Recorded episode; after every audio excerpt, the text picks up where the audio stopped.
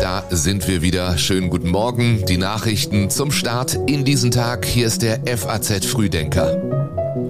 Jan-Malte Andresen ist mein Name. Guten Morgen. Rebecca Buchsein hat die Redaktion. Und das ist das Wichtigste für Sie an diesem Donnerstag, dem 30. November. In Dubai beginnt die UN-Klimakonferenz. Die OSZE tagt mit Russland. Und in Frankfurt hofft man auf ein friedliches Fußballspiel. Vorher noch die Kurzmeldungen aus der Nacht.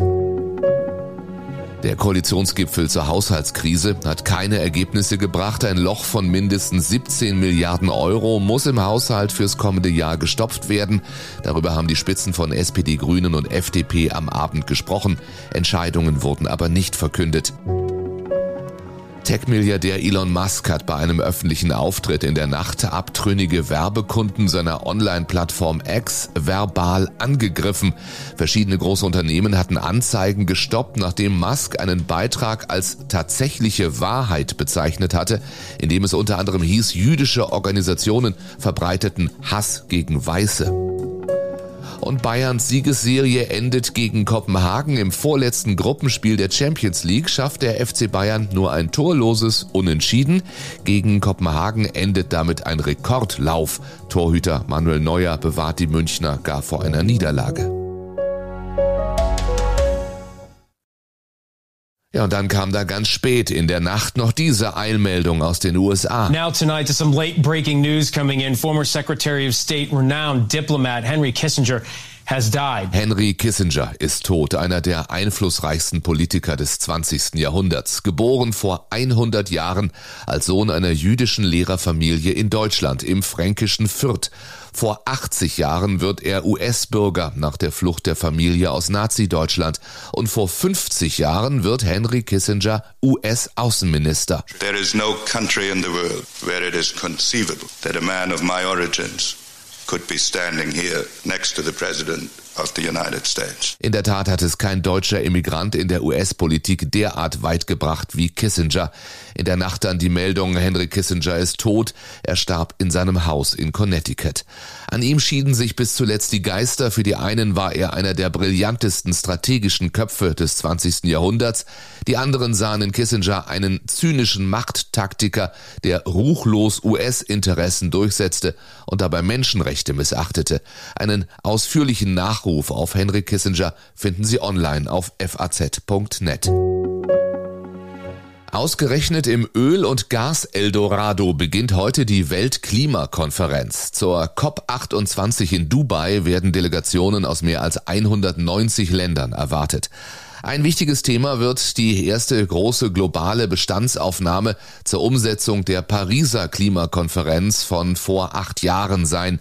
Laut Weltklimarat muss der klimaschädliche Treibhausgasausstoß bis 2030 um 43 Prozent im Vergleich zu 2019 sinken, um das Pariser 1,5 Grad Ziel einzuhalten. Wichtig wäre, dass man wirklich ein klares Bekenntnis abgibt, dass man sich von den fossilen Brennstoffen verabschieden will, insbesondere insbesondere von der Kohle. Das ist letztes Mal nicht gelungen in Ägypten und dass man eben die erneuerbaren Energien viel stärker ausbaut, als es bisher der Fall ist. Das sagt der deutsche Klimaforscher Mujib Latif und benennt damit auch schon einen großen Streitpunkt der Klimakonferenz, nämlich ob sich die Teilnehmer wirklich einstimmig auf einen Fahrplan zum Ausstieg aus fossiler Energie einigen können. Das und den Ausbau erneuerbarer Energien fordert auch der schwedische Planetenforscher Forscher Johann Rockström. Im Gespräch mit der FAZ sagt er, damit das Treffen am Ende als Erfolg gelten könne, müsse die COP auch beschließen, mit den CO2-Entnahme- und Speichertechnologien ernst zu machen und dafür zu sorgen, dass diese überhaupt in großem Maßstab eingesetzt werden können, so Rockström.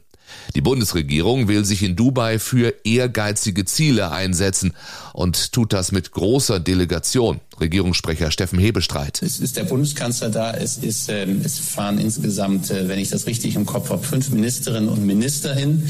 Ähm, insgesamt sind neun Ressorts vor Ort vertreten. Das ist eine Megakonferenz in der viele, viele Themen miteinander besprochen werden. Auf drei Beschlüsse will die Bundesregierung nach eigenen Angaben hinarbeiten. Die Verdreifachung der erneuerbaren Energien bis 2030, eine Verdopplung der Energieeffizienz und auf den schrittweisen Ausstieg aus fossilen Energien. Finnland hat die Grenze zu Russland jetzt komplett dicht gemacht. In der Nacht wurde auch der letzte noch offene Grenzübergang geschlossen. Damit ist nur noch Güterverkehr zwischen Russland und Finnland möglich und das für zunächst zwei Wochen. Der Grund? Helsinki wirft Moskau vor, Geflüchtete ohne Papiere über die Grenze zu schleusen. Allein in diesem Monat waren nach offiziellen Angaben mehr als 600 Asylbewerber aus Russland eingereist. Der Direktor des finnischen Militärgeheimdienstes sagte der FAZ, Moskau wolle Helsinki vermutlich für den NATO-Beitritt und die derzeitigen Verhandlungen mit den USA über ein Verteidigungsabkommen bestrafen. Finnlands Ministerpräsident Orpo bezeichnete die Grenzschließungen mit Blick auf das Völkerrecht als verhältnismäßig und gerechtfertigt. Die Waffenruhe zwischen Israel und der radikal-islamischen Hamas ist um einen weiteren Tag verlängert worden. Das israelische Militär gab heute früh unmittelbar vor Ablauf der Frist die Verlängerung des Abkommens um eben einen weiteren Tag bekannt. Damit könnten weitere in den Gazastreifen verschleppte Geiseln freikommen und noch mehr humanitäre Hilfe in das Gebiet gelangen. Die Hamas hat auch gestern weitere Geiseln freigelassen. Nach Angaben des israelischen Militärs übergaben die Islamisten Islamisten am späten Abend insgesamt 14 Menschen an das Rote Kreuz, darunter auch drei Deutsche. Unter anderem US-Außenminister Blinken hatte sich für eine Verlängerung der Feuerpause eingesetzt. Heute will er abermals Gespräche mit der israelischen Regierung führen. Katar und Ägypten hatten gestern laut Berichten daran gearbeitet, eine permanente Waffenruhe zu vermitteln. Erstmals seit Beginn des russischen Angriffskriegs gegen die Ukraine will der russische Außenminister Lavrov heute in ein NATO-Land reisen. In der nordmazedonischen Hauptstadt Skopje nimmt er an dem Treffen der Organisation für Sicherheit und Zusammenarbeit in Europa OSZE teil. Dafür nehmen andere nicht teil. Die Außenminister Litauens, Estlands und Lettlands boykottieren das Treffen. Sie kritisieren, Lavrovs Teilnahme bietet der Führung in Moskau eine Propagandamöglichkeit. Auch Polens Außenminister reist nicht an. Deutschland wird am Verhandlungstisch sitzen nachher. Bundesaußenministerin Baerbock wehrte sich gegen Kritik an ihrer Teilnahme. Gerade jetzt brauche es mehr Zusammenarbeit und Sicherheit in Europa, sagte sie. Zusammen mit ihren Kollegen wolle sie alles dafür tun, dass der russische Außenminister sein Ziel, die OSZE kaputt zu machen, nicht erreichen kann. Warum Sergei Lavrov in einen NATO-Staat reisen darf, ist auch Thema online auf faz.net. Auch diesen Link finden Sie in den Show Notes. Dann Fußball. Heute Heimspiel von Eintracht Frankfurt gegen PAOK Saloniki in der Conference League. Und da steht nicht nur der Sport im Vordergrund. Nach den massiven Krawallen vom Samstag appelliert die Polizei an alle Beteiligten. Frankfurts Polizeipräsident Stefan Müller rief dazu auf, das Spiel der Conference League mit größtmöglicher Gelassenheit stattfinden zu lassen. Ganz wichtig und herausragend ist mit Blick auf das Konferenzspiel am Donnerstag, dass wir dämpfend in alle Richtungen wirken. Wir als Polizei an unsere Kräfte, und die Eintracht an die Problemfans. Auch Frankfurts Trainer Dino Topmöller rief zur Deeskalation auf. Er sagte, wir wollen eine friedliche Atmosphäre, wollen die Unterstützung unserer Zuschauer und dann wollen wir es mit einer guten Leistung zurückzahlen. Wir wollen es unbedingt gewinnen. Wir wollen auf Platz eins und wollen diesen Platz auch behalten. Ähm, und da gilt es natürlich, die Offensivleistungen auch über 90 Minuten zu zeigen. Anpfiff ist heute um 21 Uhr. Mit den Ausschreitungen vom Samstag am Rande des Bundesligaspiels zwischen Frankfurt und Stuttgart mit mehr als 200 Verletzten wird sich der Innenausschuss des Hessischen Landtags in einer Sondersitzung beschäftigen. Wann ist noch offen? Der Deutsche Fußballbund leitete zudem ein Ermittlungsverfahren gegen den Club ein. Der Eintracht droht somit eine Strafe, die von einer Geldbuße bis zum Zuschauerausschluss reicht.